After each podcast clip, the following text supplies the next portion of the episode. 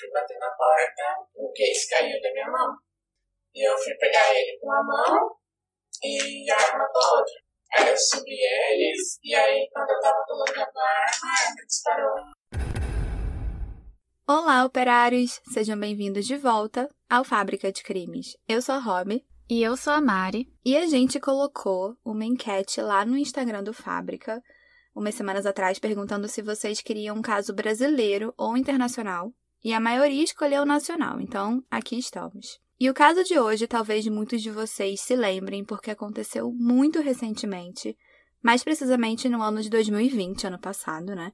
e deixou muita gente intrigada porque ainda tem muitas perguntas sem respostas. Pois é, muitas mesmo. E lembrando que você pode aparecer em um episódio aqui do Fábrica, é só mandar uma mensagem de voz pra gente pelo Instagram, arroba podcast Fábrica de Crimes, e a gente só vai publicar com a sua autorização. E o recado de hoje é de uma operária fashionista, a Cone do arroba Futiles, que a gente é super fã.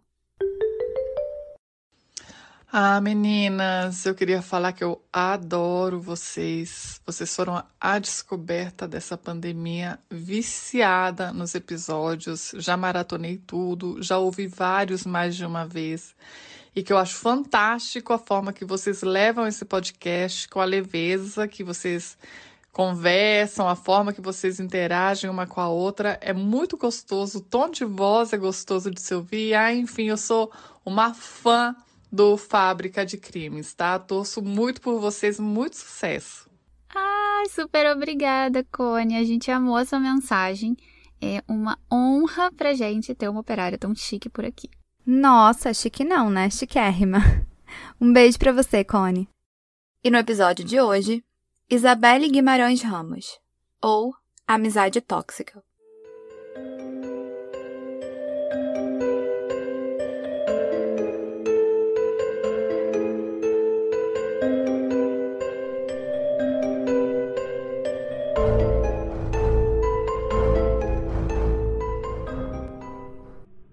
Isabelle Guimarães Ramos, mais conhecida como Bel, era uma menina de 14 anos, filha de Patrícia Ellen Guimarães Ramos e Johnny Soares Ramos. A Bel morava com a mãe dela e o irmão mais novo no condomínio de luxo Alphaville, lá em Cuiabá. E o pai da Bel era um médico cirurgião, mas ele faleceu em junho de 2018 em um acidente de trânsito na rodovia Manuel Pinheiro, e na época ele tinha 49 anos, e pelo que eu li, ele estava pilotando uma moto e acabou atropelando uma vaca. E ele e a vaca morreram. Segundo os relatos da família da Bel, ela era uma menina muito carinhosa e não gostava de conflitos. Por isso, ela não tinha muitas brigas com as pessoas e, aparentemente, todo mundo gostava muito da companhia dela. E a Bel tinha uma amiga chamada Bianca Sestari, que também tinha 14 anos. A Bel e a Bianca eram amigas há alguns anos já, mas segundo os relatos da mãe da Bel, elas ficaram mais próximas nos últimos dois anos, e principalmente no ano passado, em 2020, que foi quando elas passaram mais tempo juntas. Só que existe um terceiro elemento nesse caso que algumas pessoas não sabem ou às vezes se esqueceram. E esse elemento é o então namorado da Bianca, que eu não achei o nome, mas eu sei que ele tinha 16 anos. E segundo os comentários da própria Bel, ele era bem tóxico com a Bianca. Mas tóxico em que sentido você quer dizer? O que, que ele fazia para ser considerado tóxico?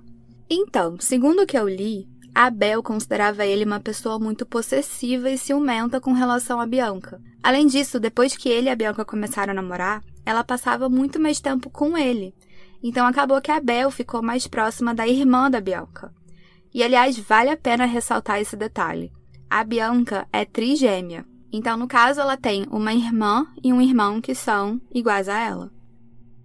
Agora falando mais um pouco da Bianca, ela é filha de Gabi Soares Oliveira Sestari e Marcelo Martins Sestari.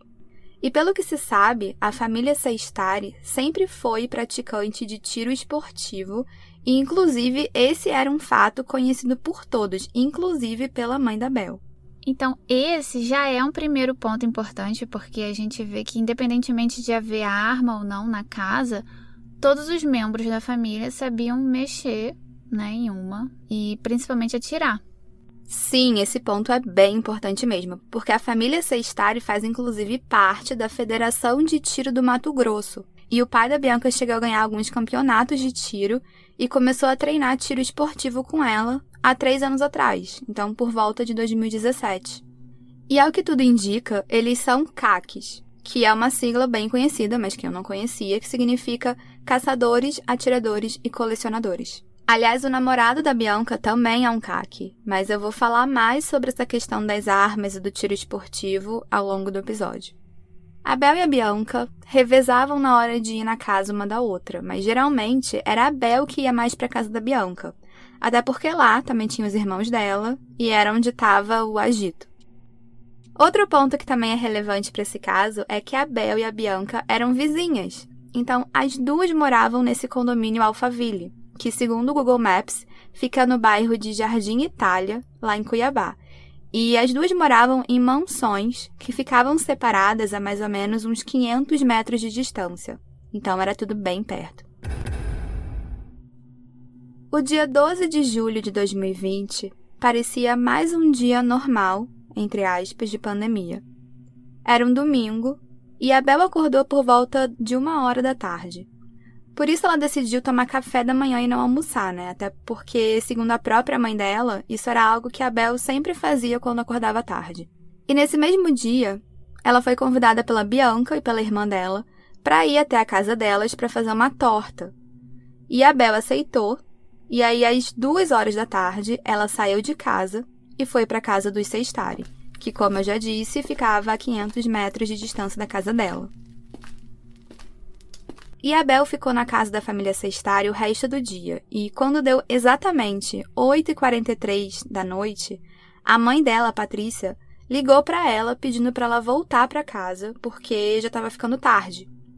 Só que a Bel falou que ela e as amigas estavam terminando de fazer um risoto e que ela ia voltar para casa depois de jantar.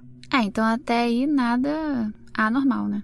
É, a mãe da Bel falou ok, até porque a Bel gostava mesmo de ficar com essas amigas, então não tinha por que se preocupar. Um pouco mais de uma hora depois, quando era por volta das 10 da noite, a mãe da Bel recebeu uma visita inesperada em casa. Era a mãe da Bianca, a Gabi, com uma cara super preocupada. E a Patrícia perguntou para Gabi o que, que tinha acontecido e a Gabi não explicou nada, mas ela disse que tinha tido um acidente e que era para ela ir até a casa dela. A Gabi também não especificou que tipo de acidente era, só falou que tinha a ver com um disparo, mas que ela não sabia direito o que, que tinha acontecido. Então agora você imagina uma mãe recebendo uma visita, né? E uma notícia dessas, obviamente ela já devia estar imaginando o pior cenário e realmente não tem como não ficar preocupada. Pois é, e foi exatamente assim que a Patrícia ficou. Ela chegou desesperada na mansão do Sestari e não dá para imaginar, né, como é que ela devia estar tá se sentindo. Nesse meio tempo, o Marcelo Sestari, o pai da Bianca, ligou para a emergência para pedir uma ambulância do SAMU. E a seguir eu vou tocar um trecho da ligação para vocês, mas eu já adianto que é um áudio que tem dois minutos de duração. E é possível ouvir o momento que a Patrícia chegou na casa do Sestari e encontrou a filha. Não é um áudio fácil de escutar, então aqui fica um alerta de gatilho para vocês, operários. Senhor? Oi? Você é o Marcelo? Isso. Marcelo, estamos informando que foi tiro, viu Marcelo? Pois é, agora que a menina tá falando. Ok, Marcela, continua com pressão, você está fazendo a sua parte, tenta evitar que você se contamine, ok? Faz o seu melhor, a minha ambulância está a caminho, a gente vai chamar a polícia, tá ok? Tá bom. Vai chamar Só o continua a polícia, tá? Cruza os dedos, mantenha a compressão, Marcelo, até a chegada da nossa cidade. Marcelo. Marcelo. Marcelo, Oi, a mãe dela chegou aqui, só um pouquinho. ok, Marcelo. Oi, Marcelo, deixa no viva, deixa no viva voz, tá. tá? Deixa no viva voz, porque eu quero ouvir você Ela a compressão. Ok, mais senhor, verifica, não tem pulso? Não. Continua a compressão até a ambulância chegar, tá, senhor? Tá. É protocolo nosso. Tenta Tá revezar com outra pessoa, porque é uma atividade que cansa, tá? Conta pra mim, cada compressão do senhor você vai contar um, dois, três. Um, cada dois, vez que três, quatro. Perfeito, Marcelo. Esse é o ritmo mesmo, tá? Eu não sei Tem- você... Tudo bem. Marcelo. Só concentra na, na tá compressão. Meu Deus! Oi? Marcelo, tá se aqui, tiver tá como. Marcelo, fecha a porta aí do local onde ela tá e vamos só eu e você. Fecha a porta, continua com eu vou por sair só um favor. pouquinho. A ambulância tá Eu- caminho, eu- a polícia também. Eu vou só encostar a porta, peraí. Isso, Marcelo. Espera um Muito pouquinho. bom. Muito um bom. A Patrícia entrou correndo na casa e entrou no banheiro. Lá dentro, ela encontrou o Marcelo Sestari tentando reavivar a filha dela, fazendo massagem cardíaca. E ela chegou a perguntar se a Bel estava com pulso, mas ele respondeu que não sabia. A Patrícia então chegou mais perto e viu que uma parte do cérebro da Bel estava à mostra, e infelizmente, a essa altura, ela já tinha vindo a óbito. E eu não sei se vocês chegaram a ver isso, mas muita gente criticou o comportamento do Marcelo Sestari com a mãe da Bel, porque é óbvio que ela ia ficar desesperada, né, ao ver a filha daquele jeito, mas mesmo assim ele manda ela falar baixo, o que eu acho que não foi a coisa mais delicada a se dizer. Meu Deus, e volta e meia aqui no Fábrica, a gente se depara, né, com, com reações estranhas das pessoas em situações de crimes. E a gente sempre fala que não tem como prever como a gente vai se portar nessas situações extremas, né? Totalmente fora do nosso cotidiano. Então, às vezes você tem certeza que ia ficar calmo, mas chega na hora e você fica desesperado e vice-versa. Então, realmente não tem como saber. Pois é, não tem. E um detalhe que eu ainda não falei foi que tiveram duas ligações para o SAMU, que foram feitas de dentro da casa do Sestari. Uma foi essa, feita pelo Marcelo, e outra foi feita por uma das irmãs da Bianca. E na ligação feita pelo Marcelo, ele fala que a Bel tinha caído e se machucado. E aí, pouco depois, a irmã da Bianca liga dizendo que houve um tiro acidental. Depois disso, alguém lá na casa avisa ele que foi tiro mesmo, e ele se corrige falando que, ah, me informaram agora que foi tiro. E sinceramente eu não sei se isso é relevante para o caso, mas eu achei importante mencionar porque a própria mãe da Bel traz esse fato na entrevista que ela deu para o Fantástico, alegando que não teria por que o Marcelo achar que a filha dela tinha caído.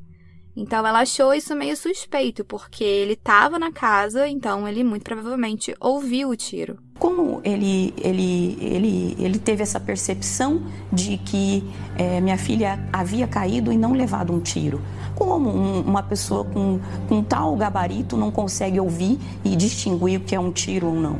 Ah, e se ele tava fazendo massagem cardíaca, ele viu o estado da no crânio dela, provavelmente, e viu que aquilo não é uma queda. Pois é. E também é importante falar que a Patrícia reparou que nesse momento que ela encontrou a filha morta, a Bianca já não estava mais na casa. E como a Patrícia nessa hora estava sem celular, ela pediu para Gabi, a mãe da Bianca, levar ela até em casa para ela poder pegar. Aí elas foram até lá, ela pegou o celular e ligou para um médico conhecido dela e depois voltou para casa dos Sestari. Pouco tempo depois, às 10 e 12 da noite, a ambulância do SAMU chegou na residência do Sestari e declarou a Bel como morta. E os enfermeiros da ambulância relataram algumas coisas bem importantes também. Primeiro foi que a ambulância não conseguiu entrar rapidamente no condomínio Alphaville, porque ninguém tinha informado na portaria o que, que tinha acontecido. Além disso, quando eles chegaram na casa, eles viram a Gabi retirando o material de manutenção da arma. E aí eles mesmos alertaram que ela não podia mexer naquilo, porque era uma evidência de cena do crime. E aí, mais uma vez, a gente ressalta a importância de preservar uma cena de crime. É isso se você for inocente, porque se você for culpado, você não vai querer, né? Provavelmente. Exatamente. A gente já contou aqui vários casos que às vezes deixaram até mesmo de ser solucionados por terem mexido na cena do crime e nas evidências, né, de forma precipitada. Então, deixem esse trabalho para os profissionais, por favor. Com certeza. E o caso de hoje é exatamente o exemplo do que não fazer. E vocês já vão entender o porquê. Como eu falei, tudo isso aconteceu muito rápido. Desde o momento que a mãe da Bianca foi até a casa da Patrícia e até a hora que o SAMU chegou na casa dos Sestari, se passaram 12 minutos. E no meio dessa confusão toda, ficou mais ou menos claro o que tinha acontecido. A Bel tinha sido atingida com um tiro disparado contra o rosto dela, a uma curta distância entre 20 e 30 centímetros.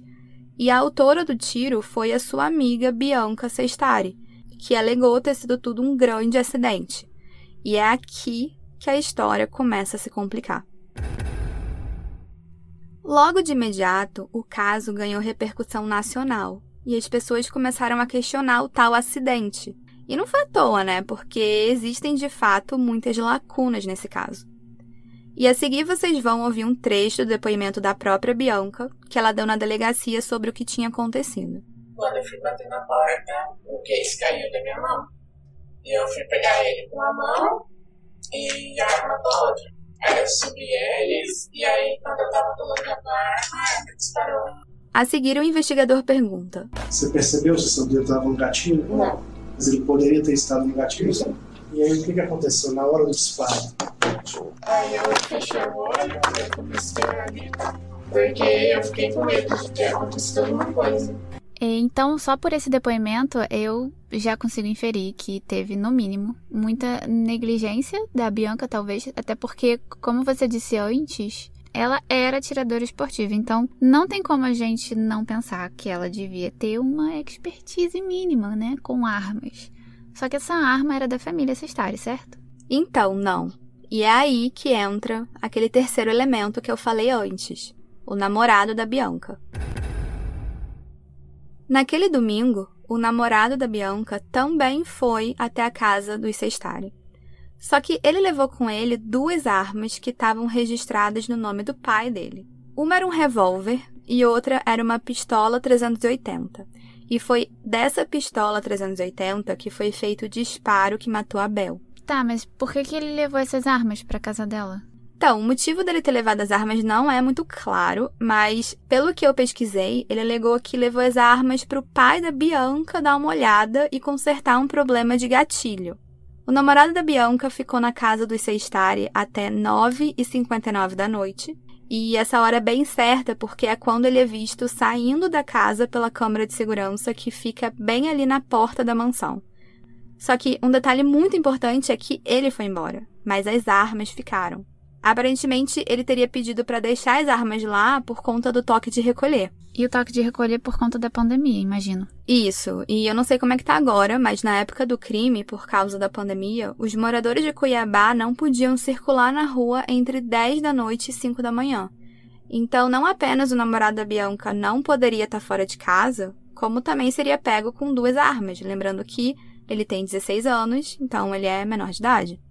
E aí, por causa disso, as armas acabaram ficando na mansão do Testari e, prestem atenção, o namorado da Bianca foi embora às 9h59. E pouco tempo depois, às 10h01, ou seja, dois minutos depois dele ter saído, é possível ver e ouvir pela câmera de segurança gritos vindo da casa e a porta da saída sendo aberta pela mãe da Bianca. E foi aí nesse momento que ela foi até a casa da Bel para avisar para a mãe dela o que tinha acontecido. E nessa mesma hora, exatamente às 10 e uma, também é possível ver pela câmera de segurança da portaria do condomínio o namorado da Bianca passando pela guarita.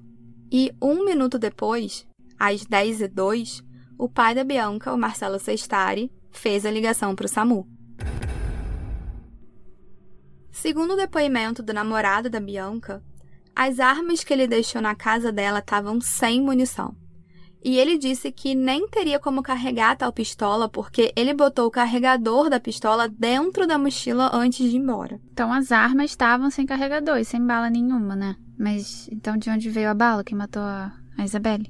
Essa é uma das perguntas que ainda está sem resposta nesse caso. O advogado da família da Bel argumenta que a Bianca teria carregado a arma antes de atirar. Já o advogado da família Sestari diz que o namorado da Bianca pode ter esquecido que a arma estava carregada. E para piorar a situação, a pistola não foi deixada na cena do crime. Depois do disparo, o irmão da Bianca viu a arma em cima de uma escrivaninha, pegou a arma e guardou dentro do closet dos pais.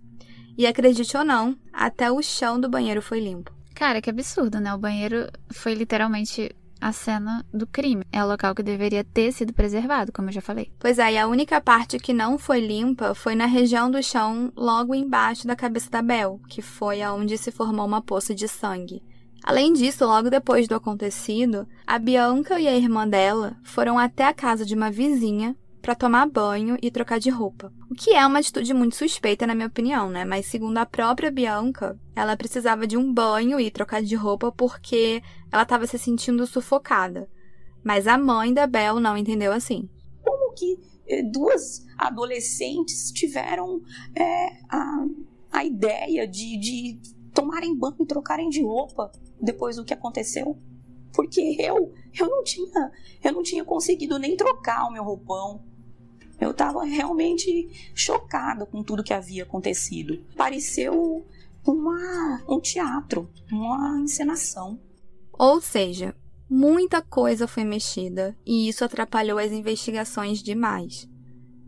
A Polícia Civil de Cuiabá foi alertada do crime e foi rapidamente até a casa dos Sextari, onde apreendeu as provas, incluindo a pistola e os celulares da Bianca e depois do namorado dela. E acharam alguma coisa no celular? No celular da Bianca, eu não sei porque isso não foi revelado para o público, mas no celular do namorado dela, é possível ver uma conversa dele com o irmão mais velho dele, às 10h37 daquela noite. Dá uma olhadinha, Mari. Então, a Robin me mostrou aqui dois prints de tela de uma conversa que começa no dia 12 de julho e vai até o dia 14. E parece que ele fala com o irmão que não estava entendendo nada. A guria morreu, não tô entendendo nada. E o irmão dele fala: tira print das conversas importantes, porque todo mundo vai querer colocar a culpa em você. E depois disso tem um bando de mensagem apagada. Tanto dele quanto do irmão. Então, assim, não tem como tirar conclusões, porque a maioria tá apagada. Pois é, e até o dia dessa gravação, as mensagens ainda não conseguiram ser recuperadas pela polícia. A mãe da Bel também falou que quando ela voltou para casa dos Sextari depois de ter ligado para o médico, ela percebeu que todo mundo estava muito agitado e tinham pessoas que não deviam estar tá lá. Por exemplo, tinha um policial que não fazia parte das investigações e o pai do namorado da Bianca. E até a notícia mais recente que eu li, 21 pessoas já prestaram depoimento sobre o caso. E dessas 21, sete estavam dentro da mansão dos Sextari na hora do disparo, e uma, o namorado da Bianca, tinha acabado de sair. No dia 11 de agosto, um mês depois da morte da Bel, foi feita a reconstituição dos acontecimentos pela polícia. Além da polícia dos peritos, participaram da reconstituição duas atrizes, o namorado da Bianca e os pais da Bianca. Tá, e o que, que eles concluíram, afinal? Segundo o laudo, foram descobertas muitas inconsistências no depoimento dado pela Bianca à polícia, isso porque ela declarou que o tiro foi disparado quando a Bel estava dentro do banheiro, mas ela, a Bianca, estaria fora, né, do lado de fora do banheiro. Acontece que, com base na reconstituição, ficou provado que o disparo não poderia ter sido feito do lado de fora. Então, na verdade, a Bianca estava dentro do banheiro também. E essa parte da balística forense não é a nossa área, mas só para vocês entenderem mais ou menos, o tiro foi dado a uma altura de 1,44m de maneira frontal e a uma distância entre 20 e 30 centímetros da vítima. Com isso, a bala atingiu a Bel no rosto, mais precisamente pela narina direita dela. Além disso, as manchas de sangue encontradas na cena do crime e o ângulo da porta também não condizem com essa versão da Bianca de que ela estaria do lado de fora do banheiro. E para explicar um pouco mais dessa parte mais técnica né, da perícia, a gente convidou o perito criminal Vitor Costa, que é membro da Associação Internacional de Analistas de Padrões de Manchas de Sangue, e ABPA, doutorando e mestre em Engenharia Biomédica e engenheiro mecatrônico pela UNB. Vocês podem encontrar o perito pelo Instagram @perito_vitor_costa e desde já a gente super agradece por essa explicação aqui no episódio. Então, perito Vitor, Seja bem-vindo ao Fábrica de Crimes.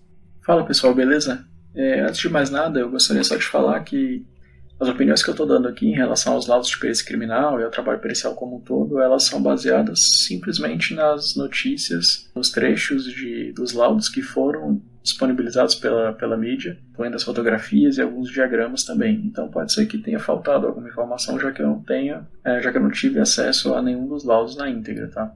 Em relação aos aspectos periciais desse caso, tem vários pontos aqui que são dignos de nota. Eu começaria falando sobre as alegações de que houve um disparo acidental nesse caso. Mas é importante que a gente faça a diferenciação aqui entre o que é um disparo acidental e o que é um disparo involuntário. Para a perícia criminal, esse termo tiro acidental ele não é utilizado da mesma forma como ele é utilizado na mídia e como as pessoas falam no dia a dia.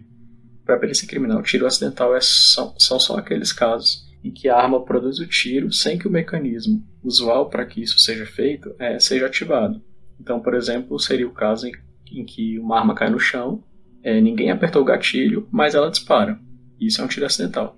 Agora, um tiro involuntário é quando a arma tem os seus mecanismos ativados, então alguém aperta o gatilho, produz esse disparo, esse tiro, só que essa pessoa não queria produzir esse resultado. Citando um exemplo, seria o caso em que alguém está segurando uma arma e ela leva um susto e sem querer ela aperta o gatilho. Agora é muito difícil comprovar isso materialmente, a existência de um tiro involuntário. O que a gente consegue comprovar na maioria das vezes é realmente só se houve ou não tiro acidental. Nesse caso, está comprovado que não houve tiro acidental, mas a possibilidade de que o tiro tenha sido involuntário ainda continua. Um segundo ponto a ser tratado seria a questão da falta de preservação. Laudo de local de crime ele fala que Primeiro que havia muitas pessoas no local quando os peritos chegaram, depois que foi apresentado a eles um estojo que supostamente seria o estojo que foi ejetado pela arma é, no banheiro, quando a arma foi disparada. E esse é um ponto muito importante porque a posição do estojo, é, em alguns casos específicos, ela pode ser utilizada para que a gente tenha uma dica sobre a posição do atirador no momento daquele disparo isso seria algo, um elemento a mais que poderia ter sido utilizado né, nas definições, né, já que nesse caso é importante essa discussão sobre onde estava a vítima e onde estava é, o autor. Então, mais um caso em que a falta de preservação afeta o resultado da perícia. Né? Nunca é demais lembrar que locais de crime devem sempre ser muito bem preservados. Em relação à determinação da posição da vítima no local, os peritos criminais utilizaram principalmente as manchas de sangue que foram encontradas no, no banheiro e a análise desses padrões de manchas de sangue. É, quando uma pessoa recebe um tiro e o projétil transfixa o corpo da pessoa, obviamente nós vamos ter uma ferida de entrada e uma ferida de saída. O sangramento decorrente disso, ele vai se dar tanto pela ferida de entrada quanto pela ferida de saída. Os padrões de mancha de sangue gerados pelas feridas de entrada e de saída são diferentes. O padrão de mancha de sangue gerado pela ferida de entrada, ele recebe o nome de backspatter, porque nesse caso o sangue se desloca em sentido contrário ao sentido de deslocamento do projétil, enquanto que o, que o padrão de mancha de sangue formado pela ferida de saída recebe o nome de forward splatter, porque nesse caso o sangue está se deslocando no sentido de deslocamento do projétil. É, e é claro que os peritos conseguem identificar qual que é um qual que é outro, por conta de questões como o volume de sangue e a dimensão dessas manchas de sangue. No caso é, específico aqui, os peritos criminais reportam que eles encontraram esses dois padrões e que, com base nisso, eles conseguiram posicionar a vítima. Porque se a gente pensar bem, se a gente tem um padrão de mancha de sangue que está apontando para um sentido e outro padrão que está apontando para o outro, obviamente a vítima tem que estar tá entre os dois. Então foi isso que foi feito. No caso específico, a cabeça da vítima estaria entre os dois, né? já que a ferida de entrada, no caso, foi próxima região nasal e a ferida de saída na região occipital. Em relação à definição da posição do atirador, o, o laudo traz o seguinte trecho, abre aspas, do disparo, o agente agressor posicionou-se frontalmente em relação à vítima, sustentou a arma a uma altura de 1,44 metro do piso, com alinhamento horizontal e a uma distância entre 20 e 30 centímetros da face da vítima. Fecha aspas. Bom, a primeira coisa que me chama a atenção é, é essa precisão que eles deram né, né, nessa determinação. É, duas casas decimais para essa medida. É, e como que isso foi feito, né? Essa determinação da altura ela foi baseada no trajeto do projétil no interior do crânio da vítima. A ferida de entrada estava a 1,44 metros de altura, considerando a vítima em pé, e a ferida de saída também a 1,44 metros de altura. Ou seja, as duas estavam em um mesmo plano, que era um plano horizontal. Agora a gente tem que falar um pouco sobre como que essas feridas são descritas né, em laudos periciais. Sempre que a gente tem esses achados cadavéricos, eles são descritos utilizando o cadáver em posição anatômica, que é uma convenção adotada em anatomia, para que todo mundo se entenda. Né? Essa convenção ela, ela considera o corpo humano ereto, com a face voltada para frente, as palmas da mão voltadas para frente, os membros superiores juntos ao tórax e os membros inferiores juntos entre si o que não significa que o cadáver estava na posição anatômica quando ele sofreu aquele, aquela, aquele ferimento. Muito provavelmente, inclusive, ele não estava, né? Ninguém fica parado é, normalmente nessa posição estática. Então, se a gente for pensar em formas pelas quais essa configuração poderia ter sido atingida, né, tem, tem várias na realidade. Se eu tenho, por exemplo, a vítima ajoelhada e o autor é, em pé, com a vítima olhando para ele, né, eu poderia facilmente obter essa mesma configuração, o projétil entrando no nariz e saindo no occipital. Então, eu não tenho certeza se, se essa definição ela foi baseada simplesmente nessa inferência lógica ou se eles usaram outros elementos para chegar nessa conclusão, mas se tivesse sido só isso, é, realmente eu acho que tem algum problema nessa conclusão. Em relação à, à distância entre 20 e 30 centímetros que eles falam né, da face da vítima, isso foi baseado no fato de que havia zona de tatuagem no, no rosto da, da vítima. O laudo de necropsia é, descreve até que havia zona de tatuagem no interior dos olhos da vítima. E eles usam isso para afirmar que ela estava de, de olhos abertos na hora do, do tiro. E a zona de tatuagem, ela é o quê? Ela é quando a gente tem um tiro, né? Além do projeto saindo da, do cano da arma, a gente vai ter vários outros elementos também que ficam ali, é, são depósitos de resíduos dentro do cano e também material gerado pela própria combustão. E a zona de tatuagem ela é o depósito de partículas de pólvora incombusta na, no, na pele da pessoa. E isso realmente forma uma tatuagem, assim, mesmo que você lave, isso não, não sai. Isso acontece quando é, existe uma certa proximidade entre a arma e a pele, porque essas partículas elas não conseguem viajar tão longe quanto o projétil. Né? Quando a gente encontra esse sinal, a gente consegue indicar que essa ferida, esse tiro foi produzido a curta distância. Agora, como chegar a um valor é, preciso daquele, né, 20 a 30 centímetros? Isso é feito com base no, no, exame de residograma, que é basicamente você pegar a mesma arma que foi utilizada no crime, pegar o mesmo tipo de munição utilizado e nas mesmas condições e replicar, produzir vários tiros a várias distâncias. E vou observar como é o padrão de dispersão dessa zona de tatuagem para cada uma dessas distâncias. Eu vou comparar esses padrões que eu obtive nesses ensaios experimentais com o que eu tinha no local e ver qual é o mais próximo. Bem, um ponto crucial né, nesse caso foi que o atirador estava dentro do banheiro no, no, no momento. E como que isso foi feito? Isso foi feito baseado na própria definição da posição do atirador, né? como eu já comentei anteriormente, falando sobre essa altura e essa distância entre o atirador e a face da vítima, que seria entre, na realidade, a arma e a face da vítima, e pela determinação da posição da vítima, baseado nas manchas de sangue. Porque sabendo a posição que eu tenho da vítima, dentro do banheiro, eles chegaram à conclusão, né, pela configuração do ambiente, que a distância entre esse ponto onde a vítima estaria e a porta do banheiro seria de aproximadamente 70 centímetros. E o que se conclui rapidamente é que em uma distância de 70 centímetros não seria possível produzir com aquela arma aquela zona de tatuagem que foi observada na, na face da, da vítima. Bom, e outro ponto interessante também é que eu, eu, vi em notícias dizendo que a defesa tem alegado, a defesa da família né, tem alegado que o, o laudo que foi produzido pela, pela polícia técnica ele é inválido porque ele considera o corpo na posição em que o corpo foi encontrado pelos peritos e que o corpo na realidade teria sido mexido pelo pai da, da suspeita para a prestação de primeiros socorros. É, e aí eles falam que ah, to, toda essa argumentação do laudo é baseada na, na, na, na posição em que eles encontraram, né? o que, o que de fato nem é tão verdade assim, já que a maioria das, dessas conclusões foi baseada no, nos padrões de manchas de sangue e nos achados necroscópicos, né? Então, na realidade, a posição do corpo não alteraria tanto assim essa, essas conclusões até onde eu, eu consegui ter acesso a trechos do laudo e entender o que foi feito, né? Houve depois né, uma, um exame de reprodução simulada, quando o perito criminal confronta trechos de depoimentos de vários envolvidos com o que foi encontrado é, na, na, na perícia de local de crime. Então, e nessa reprodução simulada, tem, tem diversas fotos dela disponíveis na, na internet. Tem um trecho lá que mostra o, o pai da suspeita movimentando o corpo para fazer a massagem cardíaca que foi orientada pelo SAMU. E ele mesmo fala que na realidade ele movimentou o corpo apenas para tirar o, o, pescoço da cabeça da vítima do, do trilho do box, para que ele pudesse fazer a massagem cardíaca. Então, assim, a, a, movimentação que, que é mostrada lá nas fotos da reprodução simulada é mínima, o que não, não vejo como influiria em nenhuma das conclusões que, que o laudo é, atingiu.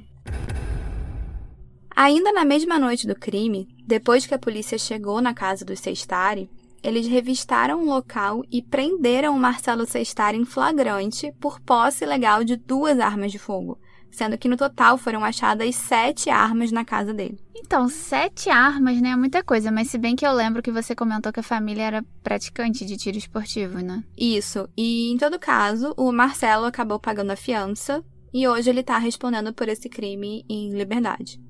Já com relação à morte da Bel, o delegado do caso, o delegado Olímpio Fernandes, começou as investigações pela linha de que teria sido um tiro acidental. Mas logo eles viram que não foi bem um acidente.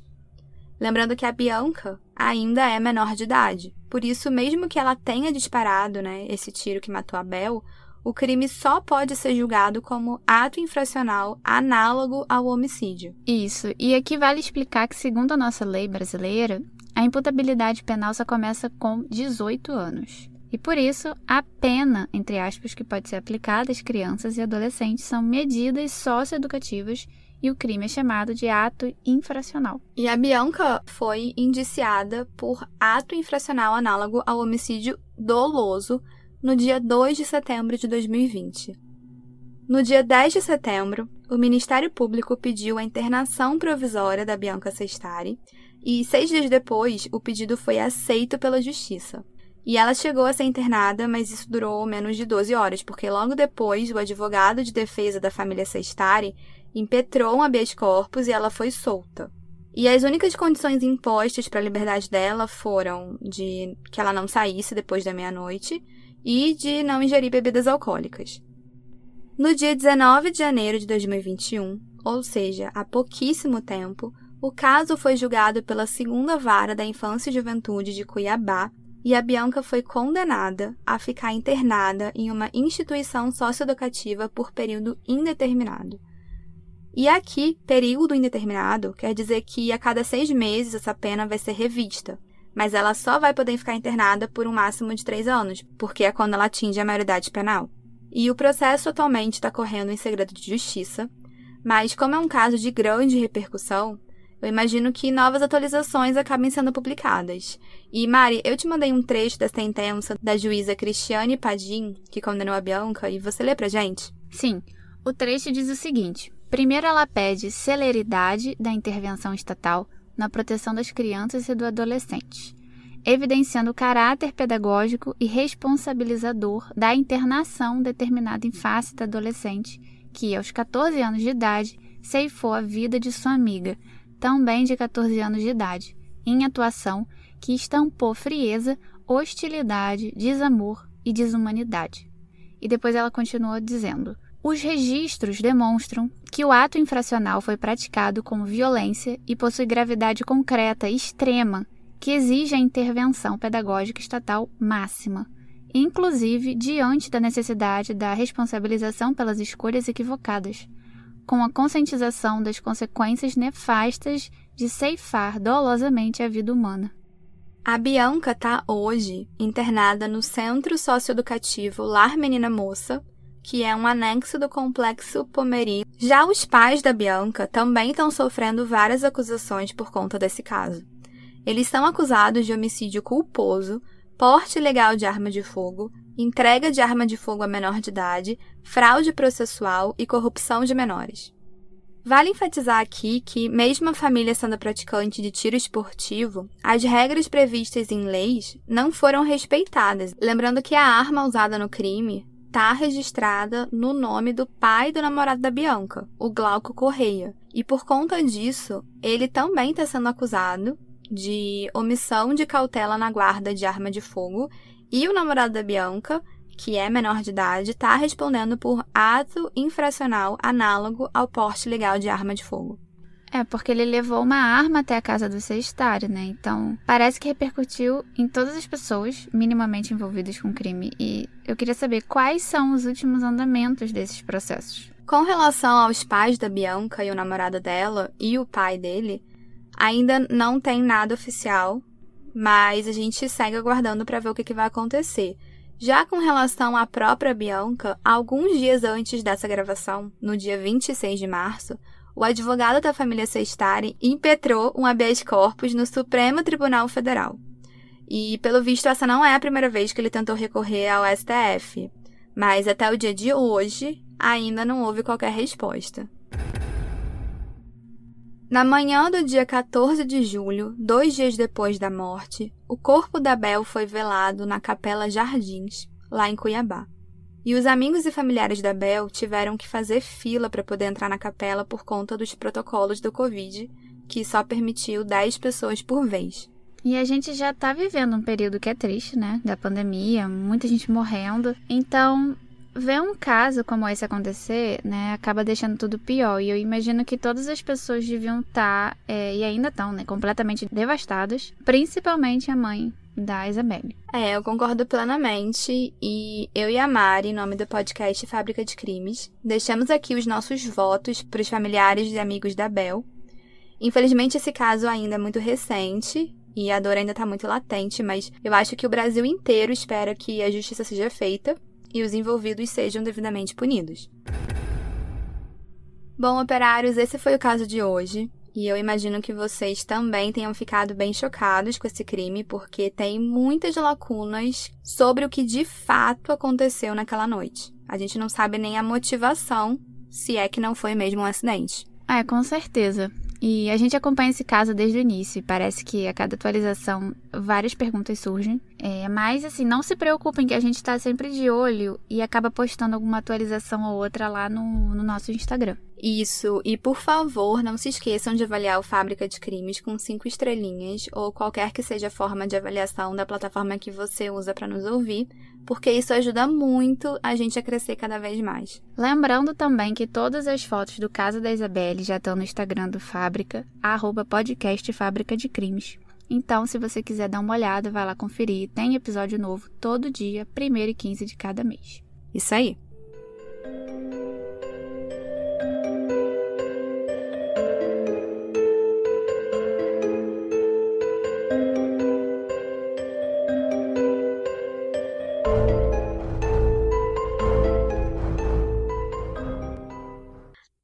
Gente, eu lembro desse B.O., tá.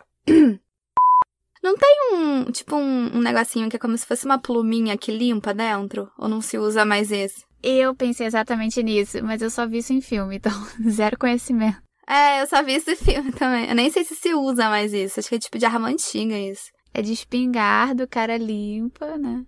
Aí de pamonha falando aqui. Nossa, duas amebas aqui. Tantan. Tantan. Tem que botar um tuntum aí, amiga. É, isso aí que foi apagado não conseguiu ser recuperado. Então a gente realmente não sabe o que estava escrito. Cara, consegue recuperar se fosse Android. Miga, mas não consegue desse jeito aí, porque tava na notícia falando que a polícia não conseguiu de jeito nenhum recuperar. Mano, tem aplicativo que recupera. Como assim? Acho que vale mandar um direct pra polícia falando assim: olha, tem esse aplicativo aqui. Aí o fábrica vai solucionar. Aquela que sabe mais, né, que a polícia. Gente, o sinal tá muito ruim. Oi. Alô?